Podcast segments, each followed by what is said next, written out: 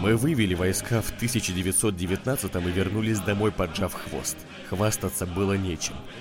Наше правительство замело эту историю под ковер, потому что они не хотели вспоминать тех, кто остался погребенным в России.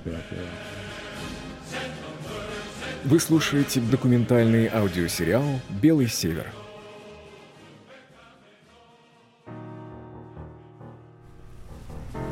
Смотри, как кладбище-то уже рядом. Конечно, я тебе говорю. Меня зовут Наталья Дейс, и это история о событиях, которые произошли на русском севере больше ста лет назад, но отзываются они до сих пор.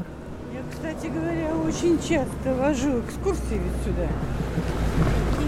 А иностранцы, когда приезжают, у них всегда в программе посещение кладбища. Ты имеешь в виду британцев? Не только и американцы, норвежцы, все круизные эти суда. 1918 году, в конце Первой мировой войны, тысячи иностранных солдат, среди них британцы, американцы, французы, отправились на север России, чтобы поддержать оборону против немцев. Но война закончилась в ноябре, а союзники остались зимовать и ввязались в гражданскую войну, одну из самых кровавых в мире. Зачем это было нужно и стоила ли игра свеч в седьмом эпизоде сериала «Маленькая армия»?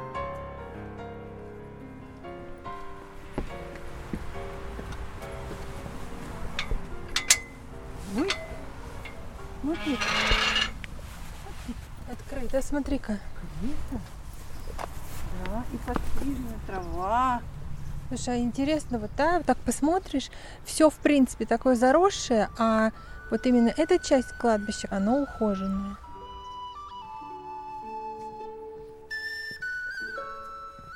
На Вологодском кладбище в Архангельске есть отдельный мемориал, который известен как кладбище английских моряков. Это достаточно небольшой участок некрополя, обнесенный невысокой стеной, и он услан зеленой травой, как будто ковром.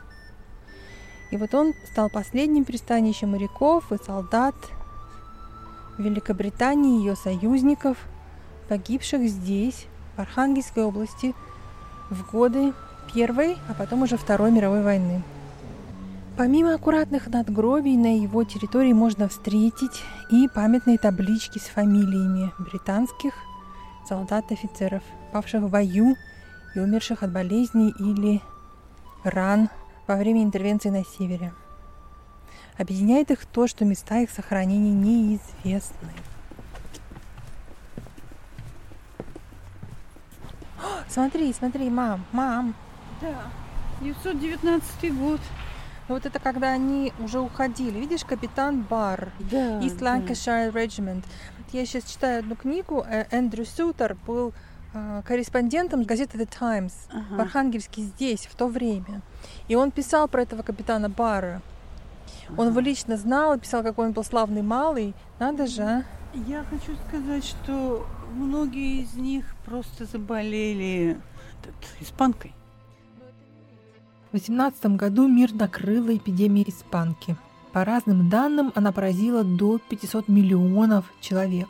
Большое скопление военных и беженцев во время войны привели к тому, что пандемия скосила сначала Европу, а позже перебросилась в Америку и на отдаленные континенты.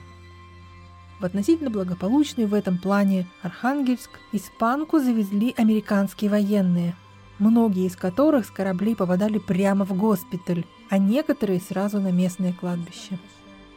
Greater love hath no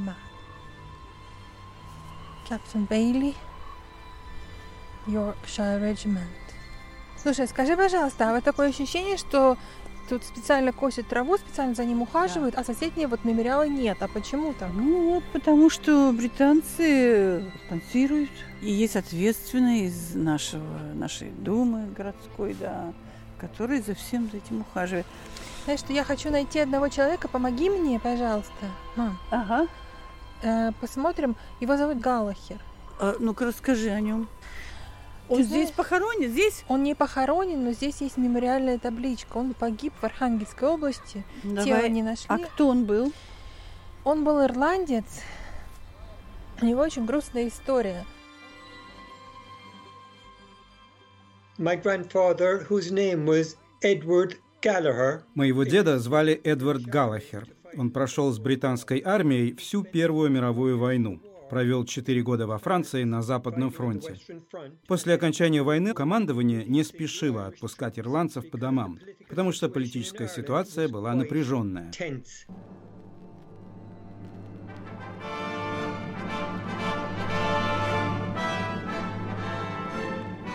Пэт Туми – житель городка Корк в Ирландии. Его дед Эдвард Галлахер уцелел после четырех лет на фронте и был готов демобилизоваться, но не тут-то было. За время Первой мировой Ирландия изменилась. Это была уже не та страна, из которой он призывался.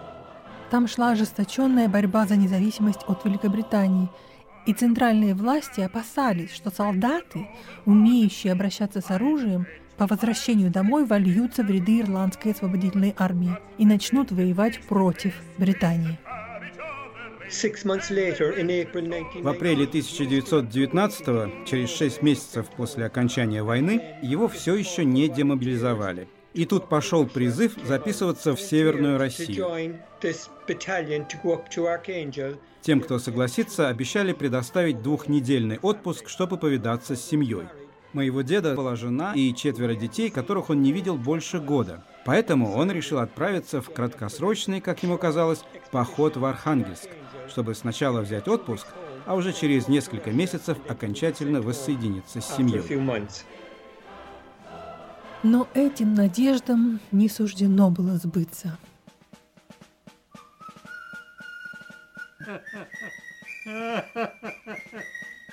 You see all sorts of interesting little things there. The bread and the salt being handed back, habits. And there is my father taking the salute. Осенью 1918 года в Архангельск прибыл генерал Уильям Айронсайд, где принял эстафету генерала Пуля в командовании союзными войсками. Is 1918. В 2017 году мне удалось навестить его 97-летнего сына Эдмунда в своей комнате в элитном доме для пожилых людей в графстве Эссекс.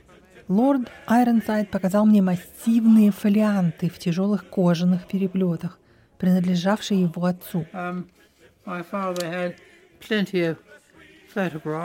В течение всей своей военной карьеры генерал Айронсайд аккуратно вел подробные записи, дополняя их фотографиями, рисованными картами и даже сохранил меню, которое подавали офицерам, например, в апреле 19 года. На банкете в честь празднования Пасхи. Закуска холодная и горячая. Консоме с пирожками, семга, белый соус, роуст биф, дичь, пломбир, кофе, чай, кофе и ти. Неплохо, да? Напомню, вокруг был голод. И хотя Архангельск снабжался гораздо приличнее, чем соседние регионы под контролем большевиков, вряд ли стол офицера был сравним с тем, что доставалось простым смертным. Мне удалось частично ознакомиться с рукописными материалами командующего. По завещанию его автора они не подлежат опубликованию. Но на их основе сам Уильям Айронсайд, уже будучи фельдмаршалом в отставке и бароном Архангельским, выпустил книгу о своем пребывании на российском севере. В этой книге он не настолько откровенен, как в своих дневниках, но все равно отдельные его комментарии очень интересны. Например, о том, как его встретил город.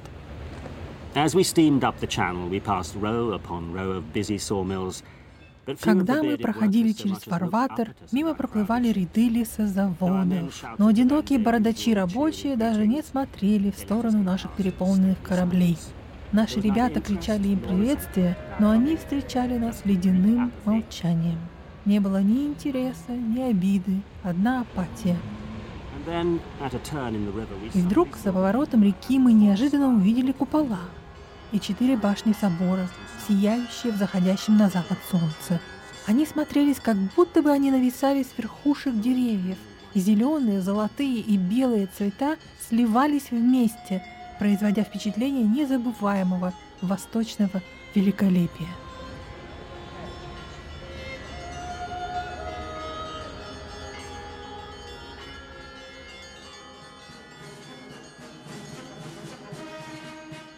Британская морская пехота, полторы сотни человек, сначала высадилась в Мурманске весной 1918 года по приглашению местного совета. Но этих сил было недостаточно для обеспечения стратегических интересов союзников. В апреле немцы высадились в Финляндии, и возникла угроза российским арктическим портам, где находились военные склады союзников. Таким образом, в июне 1918 Верховный Совет стран Антанты принимает решение ввести войска в Архангельск. Первыми с Северной России оказались британцы, а в сентябре к ним присоединились американские пехотинцы.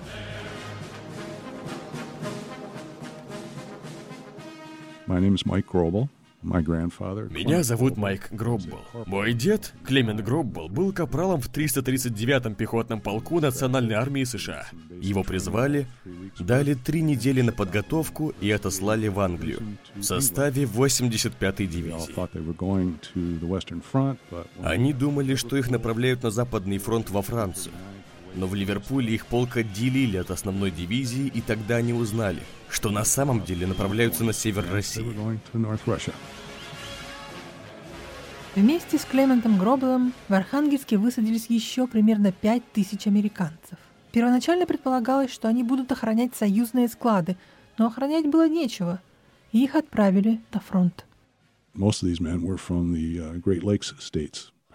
Большинство американских солдат были из района Великих озер, штатов Мичиган, Висконсин и частично Огайо. Эти солдаты не были хорошо обучены. К счастью, некоторые, как мой дед, умели управляться с оружием еще до того, как их призвали в армию. Мой дед жил на ферме, охотился на зайцев, оленей. Их задача была охранять военные склады, которые принадлежали еще царской армии. Командование не хотело, чтобы они попали в руки немцев. Но когда союзники оказались в Архангельске, большевики уже все вывезли. Тогда им приказали преследовать большевиков вверх по Северной Двине.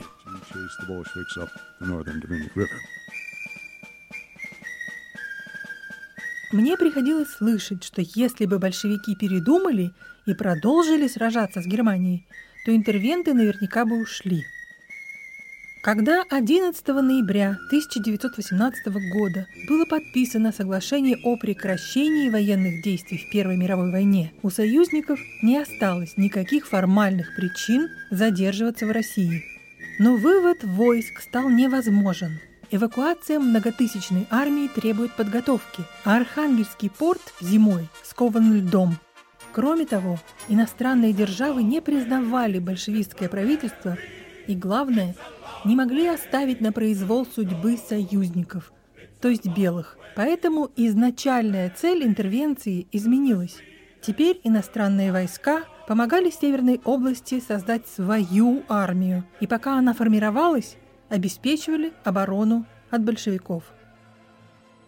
Застрявший в снегах Северной России, Клемент Гробел так описывал прелести русской зимы. During February, they were seeing 40 below zero. В феврале температура опускалась до минус 40 градусов. Снегу было столько, что им приходилось подшивать бушлаты, чтобы передвигаться. Им еще в Англии выдали специальные зимние сапоги марки Шеклтон.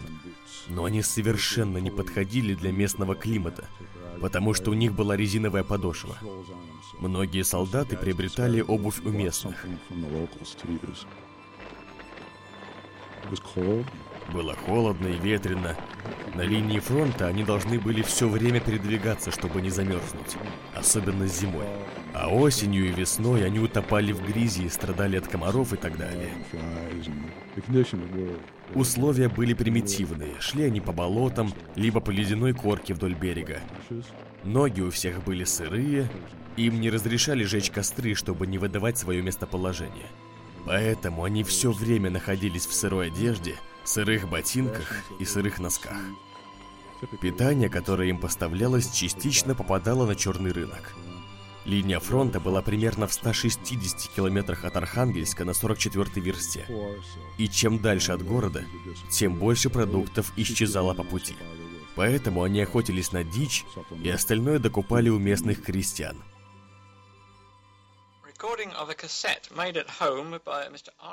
В исторической библиотеке Бентли в американском штате Мичиган и Имперском военном музее в Лондоне хранятся интервью и личные архивы иностранных участников Северной военной кампании. Yes. Did you know anything about Russia or what had been happening there? No, I never knew anything about Russia. I didn't know where Russia was practically. Всех их объединяет одно – непонимание того, что они делают в России. It was a revolution. Uh, I didn't know which way it was taken. It, I thought that it was a revolution with the Russian army and the navy against the Germans and, and things like that. Ирландец Эдвард Галлахер не исключение. Его внук Пэт провел большое исследование, чтобы докопаться до сути. Мы не знали, что это за война. Мне кажется, он и сам не знал. Он говорил про Мурманск и Архангельск, но никто о них не слышал. И когда он погиб, моя бабушка так и не узнала, где это. Что он там делал? Зачем там британская армия? Все это было так запутано. Война же закончилась. Мирный договор подписан в ноябре 18-го. Они так радовались, что он выжил. А когда пришла весть, что он погиб в 19 году, никто не понял, почему.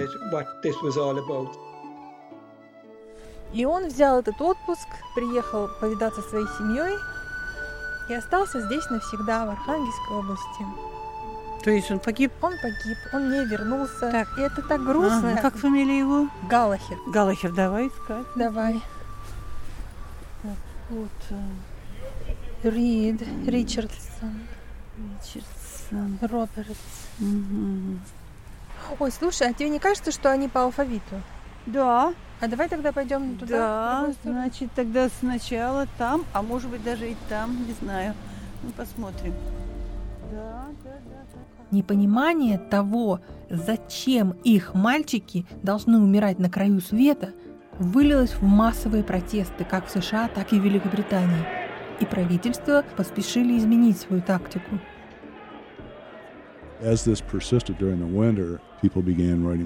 Поскольку военная кампания все продолжалась, зимой люди начали слать возмущенные письма членам Конгресса, редакторам местных газет – спрашивая, почему наши мальчики не возвращаются домой? Мы же не воюем с Россией. Какое нам до нее дело? В феврале 1919-го в Детройте и Индианаполисе разразились протесты. Люди обратились с петициями к президенту и к военному ведомству и в Вашингтоне обратили внимание. В Сенате состоялись ожесточенные дебаты, и в конце концов военное ведомство выпустило заявление, что войска из Северной России будут выведены, как только будет возможно.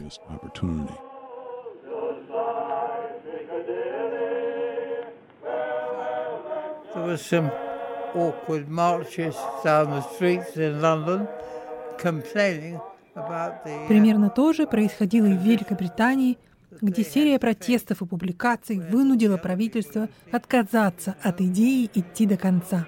Британские граждане очень устали от потерь, их не интересовал конфликт с далекой Россией. Это был полный провал и большая людская потеря. Все это нужно было поскорее забыть, ведь поражения редко отмечаются так же, как победы.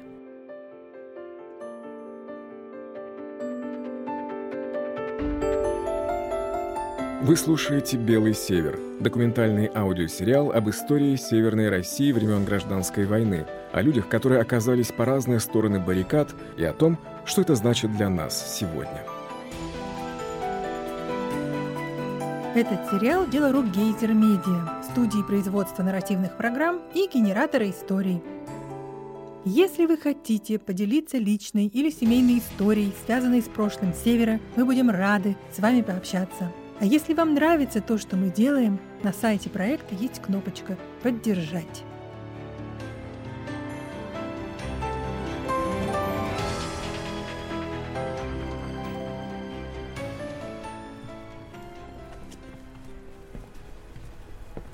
Сколько ты говоришь здесь, Магия? Около 90 памятников. А что касается табличек – я не помню цифру, может, могу ошибаться, но что-то около 400 человек.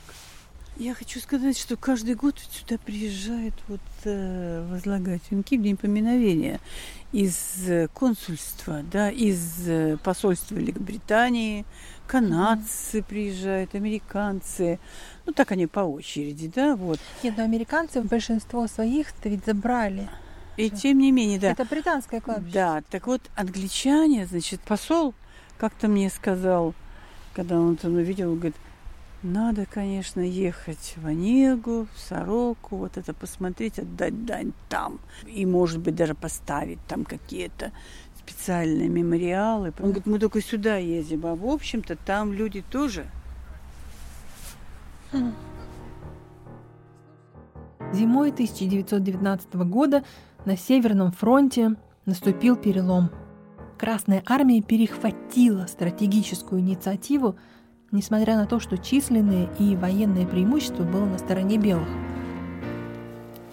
Где вышки стояли, видели, да? Вот там она до сих пор есть, эта деревня. Да. Здесь 19 января самая первая атака и самая, самая успешная, которая была отбита, потому что подокрались ночью незаметно прямо под гору, ну, под их.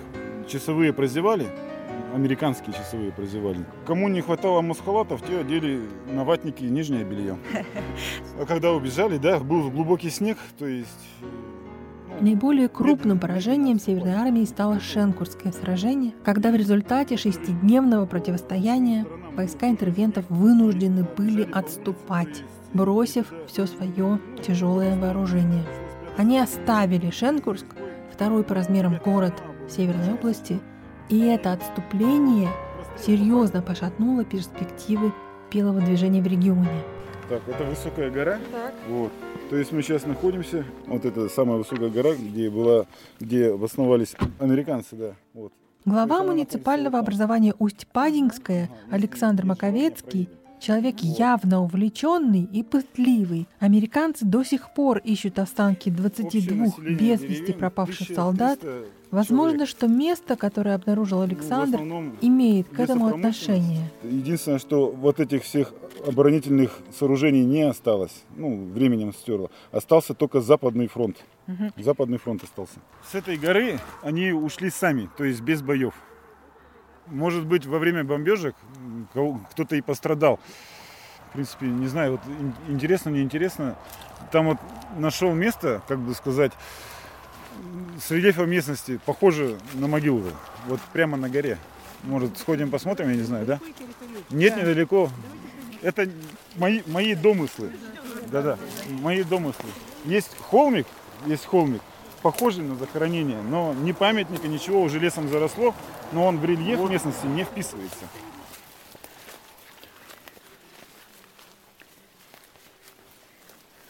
Они были с октября месяца и до 20 января, где-то так. Морозы стояли минус 37. Быстрее всего они несли здесь дежурство, а жили они по домам. Вот деревня Нецветаевская, там жили. На низкой горе, деревня Лукьяновская, по-старому, там жили. И на самой Успадинге, да, везде жили. То есть не только американцы, но и белогвардейцы. В самом Шенгурске их я как понял, встретили нормально. На Успадинге, ну, кто был не согласен, тот ушел в партизаны. Кто был согласен одеваться некуда, жили. Да? Интервенция привнесла в регион обострение гражданского противостояния. Но еще большую конфронтацию вызвал голод. Районы, которые были под контролем Северной армии, снабжались союзниками, а те, что подчинялись красным, зависели от них. По рассказам, которые до наших времен дошли. Вроде бы даже американцы иногда помогали продуктами голодающим. Несмотря на то, что в целом союзники привозили внушительные запасы еды, до линии фронта она доходила мало. В результате местные крестьяне не привечали беженцев, а воюющие отряды не брали пленных.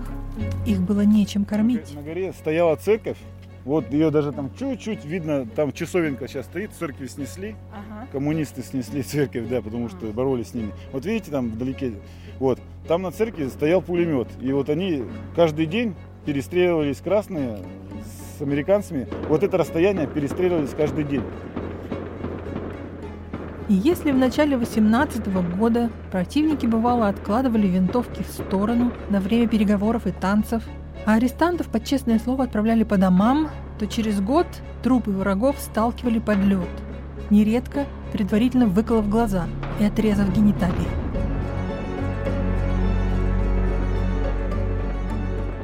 В июле 1919 произошел тревожный кризис. Созданный союзниками, славяно-британский легион поднял мятеж. Этот легион был призван воспитать патриотов. Северной области нужна была своя армия. Но где же брать людей?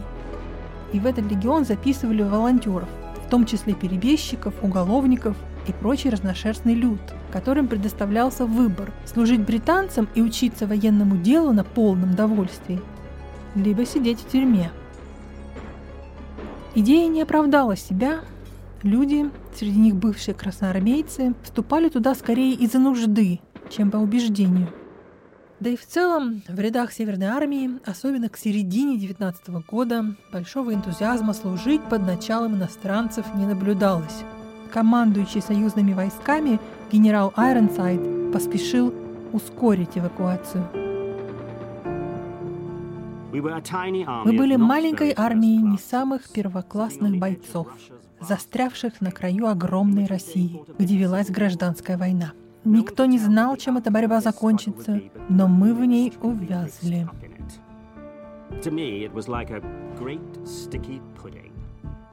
В начале августа генерал Айронсайд решил, что это подходящий момент, чтобы слегка потеснить красных и обеспечить безболезненный уход своих войск.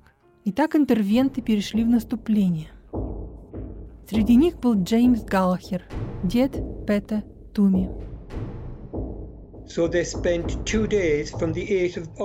Они отправились в поход 8 августа. Маршируя по лесам в грязи и воде, условия были ужасные. Через два дня и две бессонные ночи они дошли до населенного пункта Сельцо, совсем изнеможденные. Они атаковали Сельцо, но получили отпор. Затем красные перешли в наступление. И мой дед был убит и с ним еще девять его товарищей.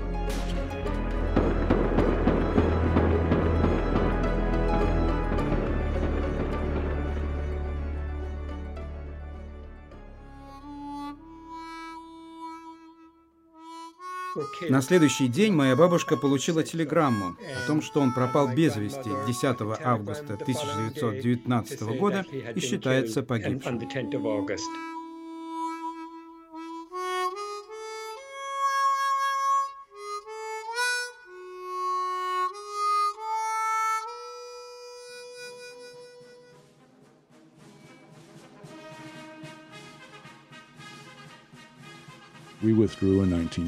Мы вывели войска в 1919 и вернулись домой, поджав хвост. Хвастаться было нечем. Наше правительство замело эту историю под ковер, потому что они не хотели вспоминать тех, кто остался погребенным в России. Мы иногда опрометчиво посылаем войска в другие страны, вмешиваясь в их внутренние дела. Несколько лет назад Архангельск посетил Майкл Гробл – из американского штата Мичиган, чтобы пройти по местам своего деда. В своем родном Мичигане Майкл возглавляет мемориальную ассоциацию «Полярные медведи». Это неофициальное название, которое прикрепилось к участникам Северной военной кампании. В Архангельск он отправился в том числе, чтобы узнать о последствиях интервенции. Он любезно предоставил мне свои записи, на одной из которых он беседует с профессором Северного Арктического университета Татьяной Николаевной Трошиной.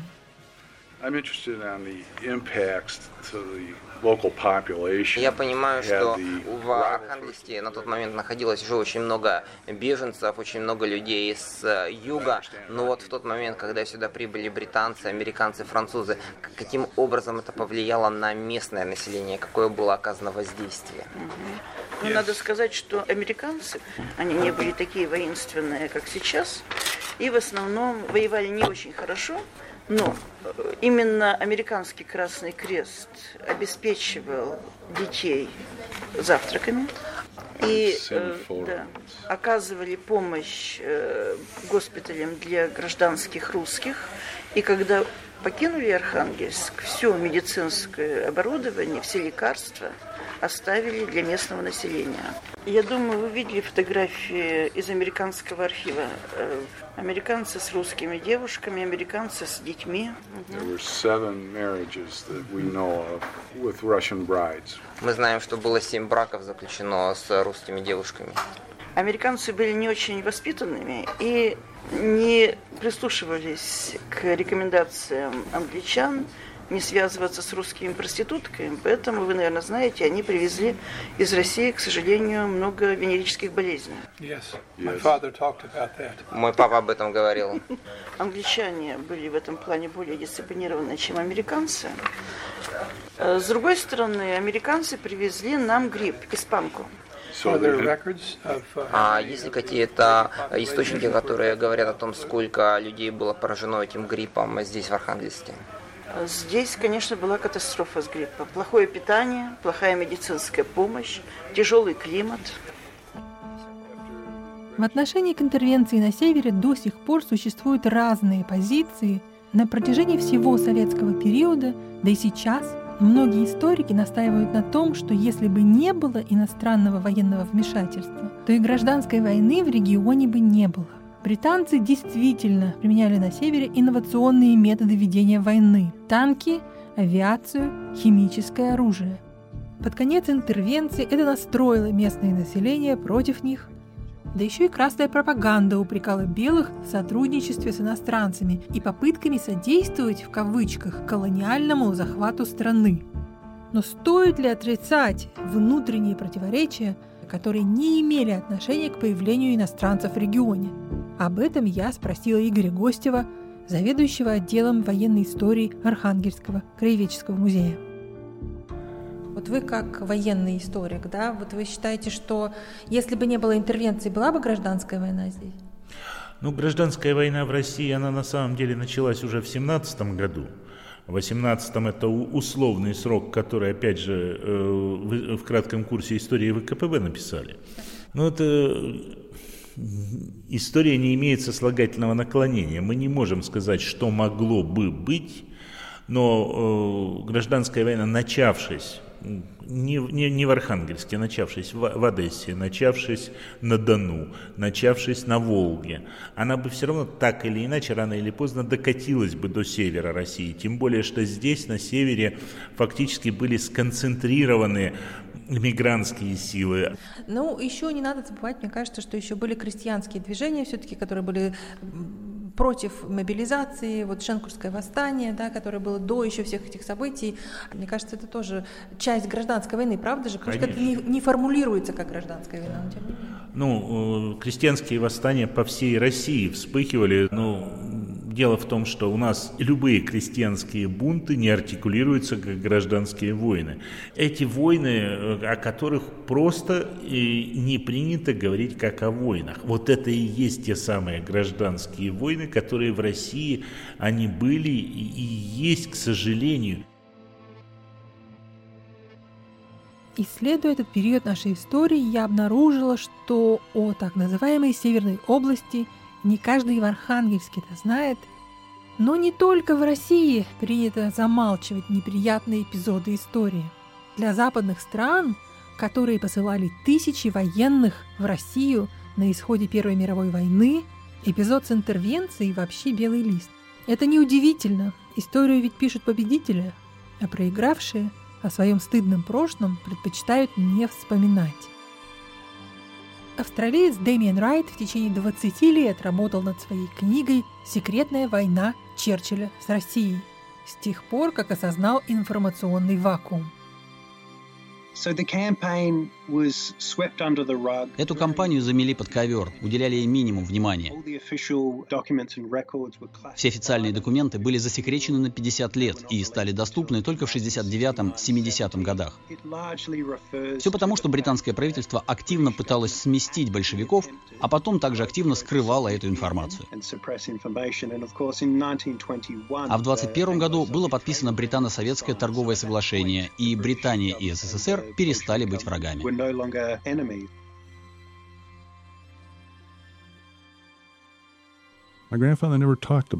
Мой дед никогда не говорил об этом. Он что-то рассказывал своим сыновьям, но мне никогда. Они собирались на встрече ветеранов и обсуждали это все в своем кругу.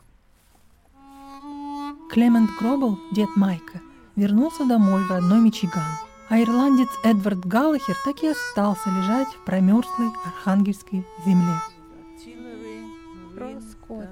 А он кто был? Он был солдат, просто правит. А в каком э, роде войск? Я не помню. Место его захоронения неизвестно, но его имя есть на мемориальной табличке на том самом британском кладбище в Архангельске, как будто оторванном от этих мест. Да,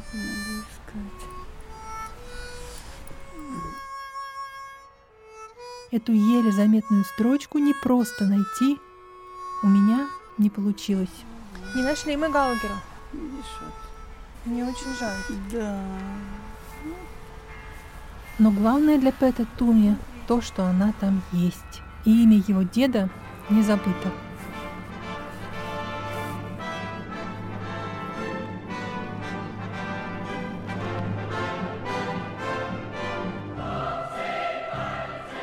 После окончания Первой мировой Ирландия всецело отдалась делу борьбы за независимость от Великобритании, и родные Эдварда Галлахера не могли обсуждать его судьбу публично.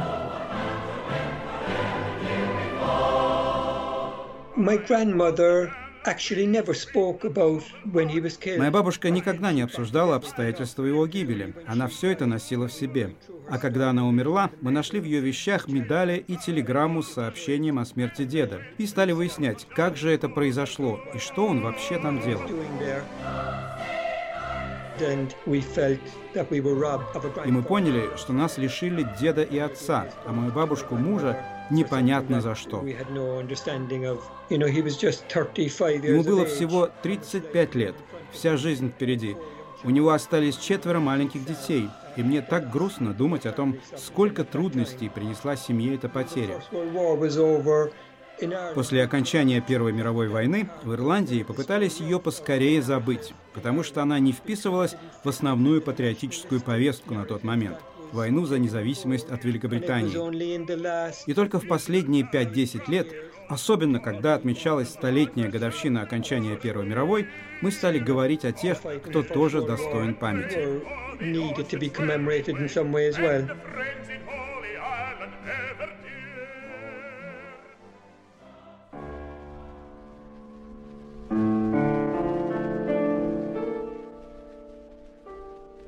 Последний корабль британцев отчалил из Архангельска 27 сентября 1919 года.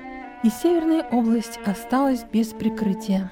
Эту картину наблюдала девочка 12 лет Евгения Шольц в замужестве Фрейзер, которая много лет спустя описала эту сцену в своей книге «Дом над Двиной».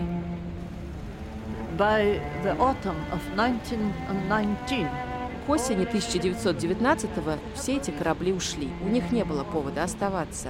Война закончилась. А что касается противостояния между красными и белыми, их это не интересовало. Я видела, как уплывали корабли. Всегда в районе 8 утра.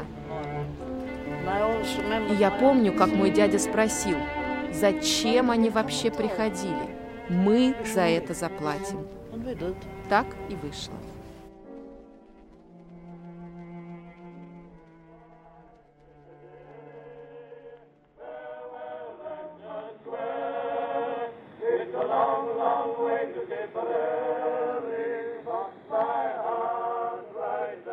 В следующем эпизоде сериала «Белый север».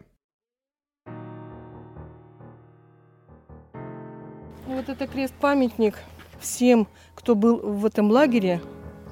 Вот мы здесь уже 19 лет, в этой церкви, каждый год, особенно первые, первые годы, как начинаем убирать территорию, так мешками находим на- прямо на поверхности человеческие останки.